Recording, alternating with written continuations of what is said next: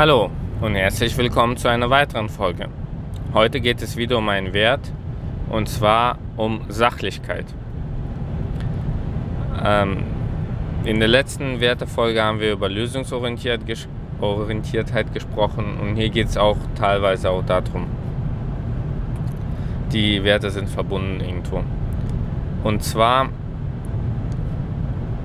wie schon gesagt, in SAP-Projekten geht es oft heiß her, sehr viel Materialabrieb, ähm, auch Gemüter spielen sich hoch, also, also kurz vorm Go-Live ist es immer schwierig. Und da ist es wichtig, auch mal sachlich zu bleiben.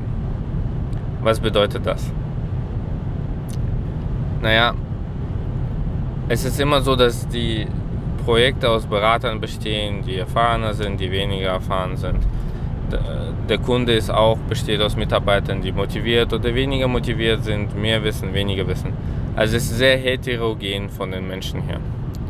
So, wenn man jetzt feststellt, dass etwas nicht gut läuft oder nicht richtig läuft, jemand was versaut hat, was auch immer, dann sollte man immer sachlich bleiben.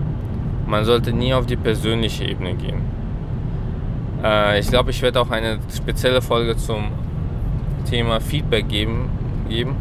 Aber Fakt ist, dass wenn etwas nicht läuft, muss man nicht nur lösungsorientiert sein, sondern auch nur an der Sache interessiert sein. Also es ist nicht wichtig, dass jemand vielleicht im letzten Projekt schon was verdattelt hat und hier nochmal was verdattelt hat.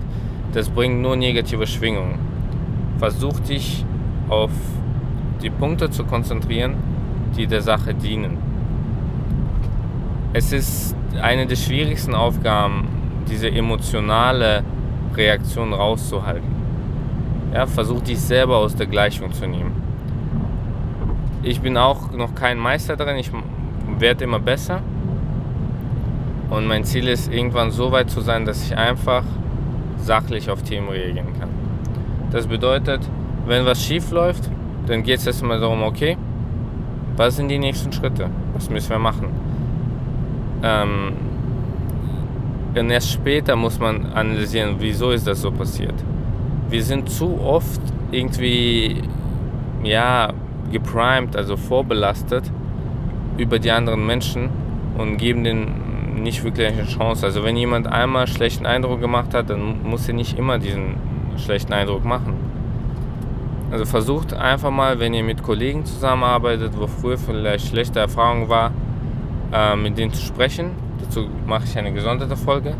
Aber wenn ihr gesprochen habt, vielleicht auch mal das, was im letzten Projekt war, auch im letzten Projekt sein zu lassen.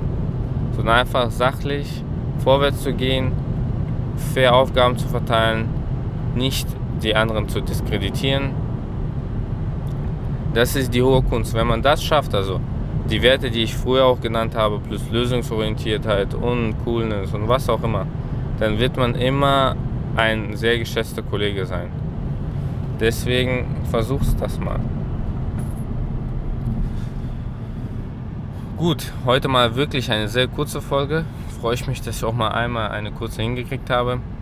Ähm, wir sehen uns demnächst. Bis zum nächsten Mal. Ciao, ciao.